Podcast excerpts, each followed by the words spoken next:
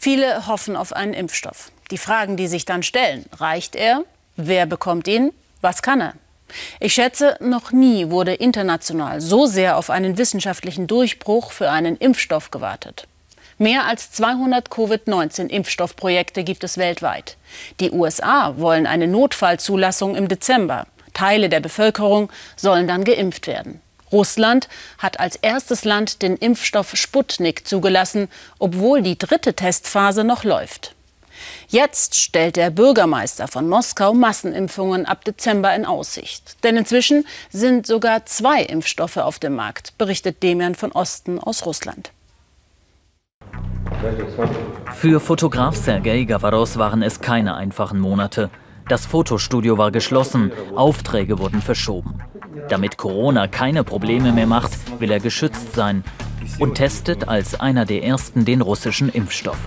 Neben Studio-Fotoshootings arbeitet Gavaros nämlich meist auf Hochzeiten mit vielen Menschen.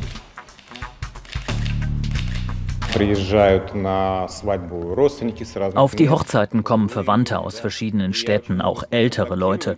Ich habe dann viel Kontakt mit ihnen. Wenn ich plötzlich Überträger würde, das wäre nicht gut. Ich möchte nicht, dass wegen mir Menschen leiden.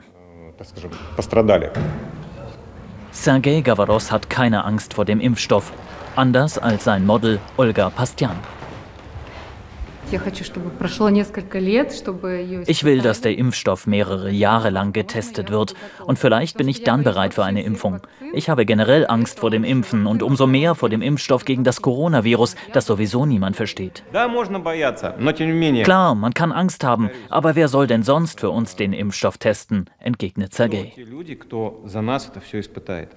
Wie er sollen 40.000 Menschen Russlands ersten Impfstoff testen. Die Produktion läuft parallel. Ausgeliefert wird auch. Denn der Impfstoff ist trotz noch laufender Testphase zugelassen und wird etwa Ärzten, Polizisten oder Lehrern gespritzt. Freiwillig, wie es heißt. Für Präsident Putin ein nationales Prestigeprojekt. Und Russlands Politelite soll Vorbild sein. Haben Sie sich impfen lassen? Moskaus Bürgermeister sagt ja. Und dann Vizepremier Golikova. Sie haben schon die zweite Impfung erhalten. Wie fühlen Sie sich?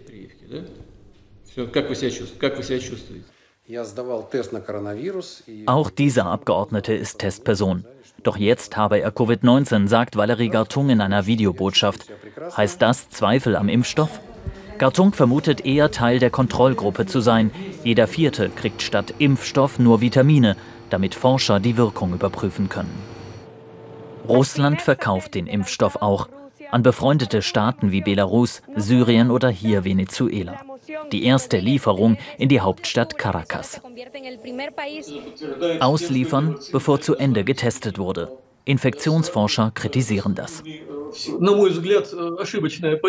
Ich finde, das ist eine falsche Politik. Eine Politik von Erfolgsmeldungen da, wo es große Erfolge noch gar nicht gibt. Dieser Impfstoff kann natürlich funktionieren, aber wir wissen das noch nicht, weil die Tests noch nicht abgeschlossen sind. Skepsis, die viele Russen teilen. 73 Prozent wollen sich laut einer regierungsnahen Umfrage noch nicht gegen Corona impfen lassen. Moskaus Bürgermeister, auch Chef einer Kommission gegen Corona, drückt aber aufs Tempo.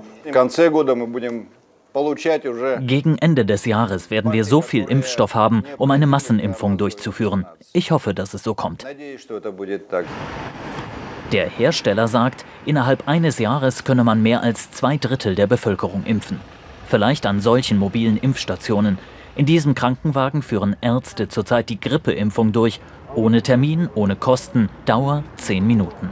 Doch der Corona-Impfstoff erfordert besondere Kühlung, zurzeit noch ein Problem.